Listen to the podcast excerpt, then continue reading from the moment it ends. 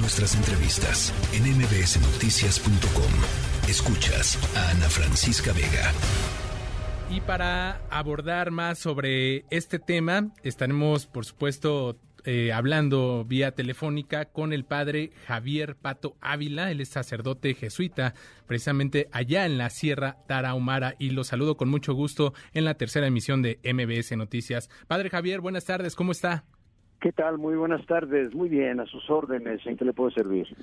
Pues eh, preguntarle su reacción respecto a este tema que ha trascendido en los medios de comunicación. Sí, pues, mire, eh, nos despertamos con esa noticia, algo que yo ya sabía desde anoche, que ya empezó a circular. Y bueno, lo primero que debo decir es que cualquier homicidio es muy lamentable, cualquier muerte, muerte es lamentable. Qué lástima que se tuvo que llegar a ese extremo para dar con el paradero del homicida. Creo que este es triste. Nosotros, desde nuestra opción de fe, como sacerdotes jesuitas, pues no estamos de acuerdo con, eh, con ninguna clase de muerte, ni ese estilo de muertes, con ese estilo de muerte sobre todo. Sí. Yo creo que es una llamada a revisar el sistema de justicia que estamos llevando en nuestro Estado y en el país. Siempre lo he dicho que es importante revisar el plan de seguridad nacional y estatal. Se dio ahora esto, este, y creo también, no podemos decir que es un triunfo de la justicia por supuesto que no, ni tampoco una solución al problema. Desde las medidas cautelares que se incrementaron, se implementaron la semana pasada para los 11 miembros de la compañía, 8, miembros de, la, de las jesuitas de tercero cabo y tres religiosas, ese no es el objetivo, ni es el final de todo. tampoco el objetivo era único, exclusivamente detener a este sujeto y se acabó. No, es un paso más. Creo que el problema es mucho más amplio. Hay que seguir trabajando para generar condiciones de paz, de justicia. Eh, está bien, ya se detuvo al sujeto, no se le detuvo, pues, lamentablemente se le quitó, se le privó de la vida. Hubiera sido bueno para que se lleve un juicio conforme a derecho, pero no se, no se logró, no se logró. Pero hay que seguir trabajando, hay que seguir abiertos, hay que seguir dialogando. Cuando vinieron las medidas cautelares que estaban presentes las autoridades federales y estatales, nosotros los jesuitas hicimos la sugerencia de algunos pasos y algunos programas, proyectos muy concretos, pues para seguir trabajando para reconstruir el tejido social, para buscar espacios de paz. Sobre eso hay que seguir trabajando y seguir el diálogo de parte nuestra con las autoridades tanto federales y estatales, y aquí en caso concreto estatales, porque aquí es donde queremos nosotros implementar algunas de las propuestas que se hicieron. Todavía no se hacen públicas, porque se tienen que, eh, que revisar a fondo, hacer un proyecto, pasos, etapas en las que se van a ir implementando esas, esas eh, propuestas. Pero sí, les decía, es un triunfo de la justicia, ni tampoco una solución al problema. Padre. Yo siento, sí, dígame. Padre Javier, eh, déjeme preguntarle, entonces, con esto que nos comenta que, que no, no existe justicia debido a cómo se dan estos acontecimientos, eh, ¿Qué, qué, paso estarían ustedes dando? ¿Qué estarían pidiendo a las autoridades? Ya nos dice que están sobre la mesa estos puntos que todavía no, ah, no aterrizan. ahí están los puntos muy concretos y es lo que le vamos a pedir a, las autoridades, que sigamos sentados en una mesa de diálogo con ellos y ciertamente, me cosa, sí lo van a aceptar y lo vamos a seguir promoviendo para ir implementando esos, esos temas de, construcción de paz, de, de rehacer el tejido social tan lastimado, etcétera. Eso es lo que sigue. No vamos a, no vamos a decir, bueno, ya, uf, un respiro, ya ese sujeto desapareció. No, no, no. El objetivo es mucho más amplio. Padre Javier, déjeme preguntarle, después de estos acontecimientos, ¿cómo, la ha pasado la gente allá en Cerocawi? Eh, ¿Se pueden sentir más seguros? ¿Cómo han sido estos nueve meses en espera de la llegada de justicia? Bueno, los nueve meses ha sido de una presencia constante tanto de la Guardia Nacional como de elementos de la Sedena y de la Policía Estatal.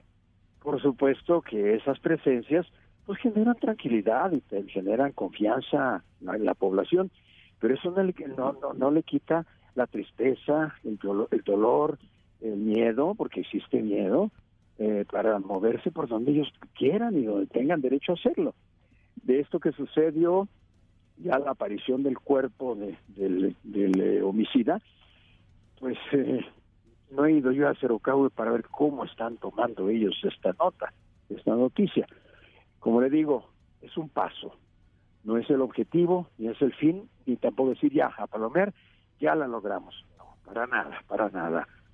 Ustedes, eh, padre Javier, ¿en qué parte estarían contribuyendo a estos puntos que están poniendo sobre la mesa con las autoridades para recomponer este tejido social? Es decir, ¿estarían haciendo trabajos con los jóvenes, con los niños? ¿Qué, qué, qué eh, labor estarían haciendo ustedes? Hay muchas cosas este, en esa línea. Trabajar en las escuelas, trabajar en las parroquias, trabajar en los grupos eh, de la sociedad de, que se reúnen naturalmente, programas de eh, talleres sobre la construcción de paz, esos ya se están llevando, se están llevando en algunas escuelas, en algunas parroquias de la, de la sierra, en poblados grandes, ya se están llevando. Pero pues este tenemos que aterrizar muchas cosas en programas muy concretos, la construcción de policías, de policía municipal. No hay policías municipales, por ejemplo, en todos los, en todos los lugares de la sierra.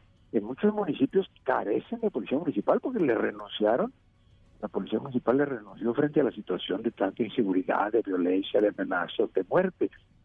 Son varios programas, les decía, que se tienen que ir aterrizando para trabajar sobre ellos y nosotros estamos dispuestos a seguir dando la mano. Claro. Eh, eh, padre eh, Javier Pato Ávila, pues agradecerle estos minutos que nos brinda a la tercera emisión de MBC Noticias. No sé si quiera emitir algún último comentario dirigido a la sociedad respecto a toda esta violencia que está quejando distintas zonas del país, allá en el norte, pero también hay otras regiones. si, si le gustaría emitir algún último mensaje respecto a esto que está ocurriendo y a esto que ustedes piden, porque el camino se antoja bastante largo para esta recomposición social de la que nos está hablando. Claro, es un camino muy largo y tampoco nosotros vamos a decir, ya nos dieron esto, ahora que exigimos más. No, no, no. Todo esto que se va dando son pasos que se van agradeciendo. Las medidas cautelares, la concesión de medidas cautelares se agradece. La presencia de las autoridades que generan más seguridad, más seguridad del espacio, al territorio, a los pueblos, se agradecen.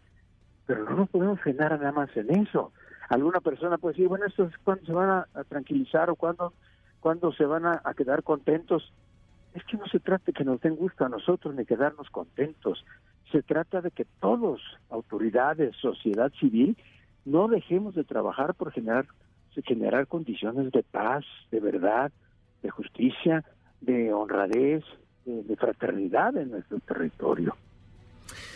Padre Javier Pato Ávila, sacerdote jesuita allá en la Sierra Tarahumara, le agradezco estos minutos y por supuesto, si nos lo permite, estaremos eh, hablando más adelante respecto a estos asuntos que ha puesto sobre la mesa con las autoridades y que estaremos eh, seguros que los pues la gente quiere escucharlos para saber cuál es la vía para retomar estos caminos de paz. Muchas gracias. Al contrario, muchas gracias y pase buena tarde. Que Dios los bendiga. Buena tarde. La tercera de MBS Noticias.